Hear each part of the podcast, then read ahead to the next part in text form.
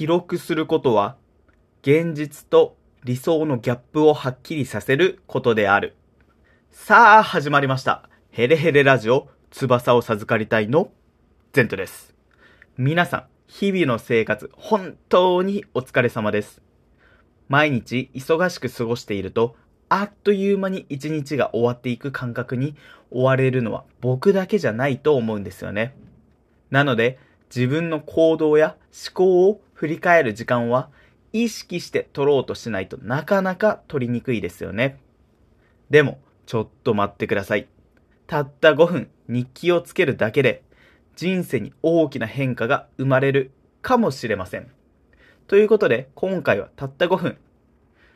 1日たったの5分振り返るだけで心に安定感が生まれるということを学んだので、そのシェア。そうです。前回の第68歩。寒くなると体調もだけど感情もメンテナンスしないとの回の深掘り会です。第69歩。毎日たった5分で1日を振り返るだけで成長する。では、早速行きましょう。まず、前回の振り返りを簡単にすると、感情をメンテナンスするために日記をつけるのが一つの手だということをシェアしました。その日の出来事をまずネガティブになった場面を一気に書き出して次にポジティブ感情を付け足していくという方法です。これが前回の振り返りです。なので今回はさらにその具体的な方法について話してみようと思います。まず日記をつけることはこんなにもいいことだらけなのかという話をしようと思います。前提として人間の記憶というものは非常に曖昧です。昨日3食何を食べたかきちんと言えますか？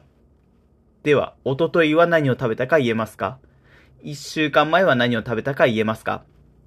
おそらく全て覚えてる人は少ないんじゃないかなと思われるんですけども、これが記憶じゃなくて記録なら、このわからないぼんやりといった状態を防げますよね。記録は嘘をつきませんし、ずっと残り続けてくれるものです。そして、日記を通して自分自身を外側から観察することができます。そうすると、自分の目指したい理想と今いる現実の間にあるギャップをより正確に把握することができるので、目標を達成して理想に近づくために今何をやればいいのか、何ができないといけないのか、といった課題や問題点がはっきりしてくるんですね。では、日記はどうやってつければいいんだ？という話になってくるんですけども、これはよく言われる PDCA サイクルの順番をちょっと変えて DCAP の方、ここでは D カップと呼ばせていただくんですけども、この D カップで書くのが今のところいいんじゃないかなと思っています。この D カップは英単語のそれぞれの頭文字です。まず、D カップの D。これは do、実行です。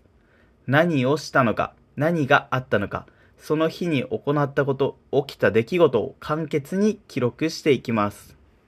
次に D カップの C。これはチェック。評価です。それはどうだったのか、自分の行動や出来事に対する感情や反応を振り返ります。ここで思ったことすべて吐き出します。そして D カップの A、 act、改善です。どうしたらもっと良くなったのか、次に向けての改善点や大事にしたいポジティブな感情をまとめていきます。最後、D カップの P、これはプラン、計画です。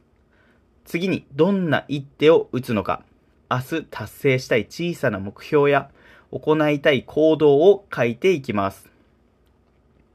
この簡単なサイクルを1日5分行うだけで、頭と心が整理され、すっきりとした気分になります。また、日記をつけることで心の安定感が生まれ、ストレスや焦りを減らすことができるんです。実際、ビジネスの世界でも多くの成功者が日記をつけていると言われています。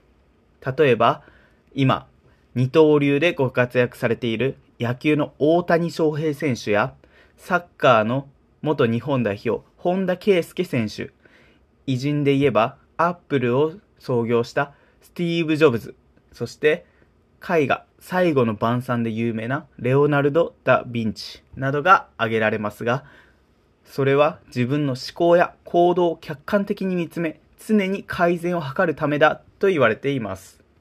さらに日記は自分だけのプライベートな時間と空間を与えてくれるので、自分自身としっかりと向き合う大切な瞬間になります。では、なぜ5分なのでしょうか？